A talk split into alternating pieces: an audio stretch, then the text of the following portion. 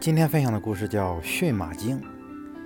阿拉伯有一位著名的驯马师，他驯出来的马甚至被称为神马，于是人们也尊敬地称这位驯马师为马神。每天早上，驯马师会指挥着一群马绕圈子跑，这其中有雄健的大马，也有很幼小的马。驯马师的助手则在一旁呵斥着马。一边抓着马鞍左右跳跃，看起来活像马戏团的特技表演。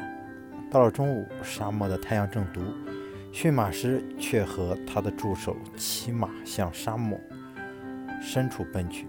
到了下午，当他们返回时，人们才发现他们是每人手上都拿着一把弯刀，仿佛出征归来的样子。你们为什么要叫许多马绕圈子呢？有人问驯马师。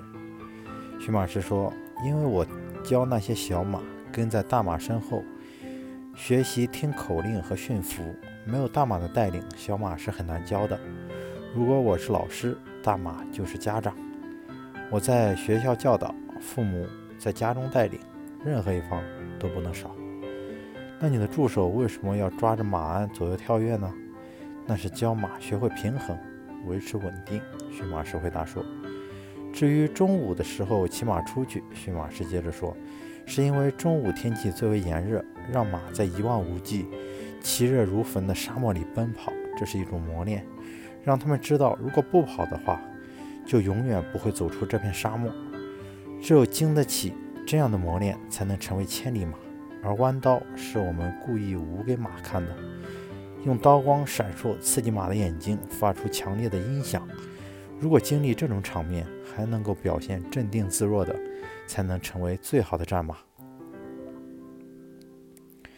自在不成人，成人不自在，不受苦中苦，难为成功人。如果吃不了苦，怎么能出人头地呢？只有经受磨练，才会成为千里马。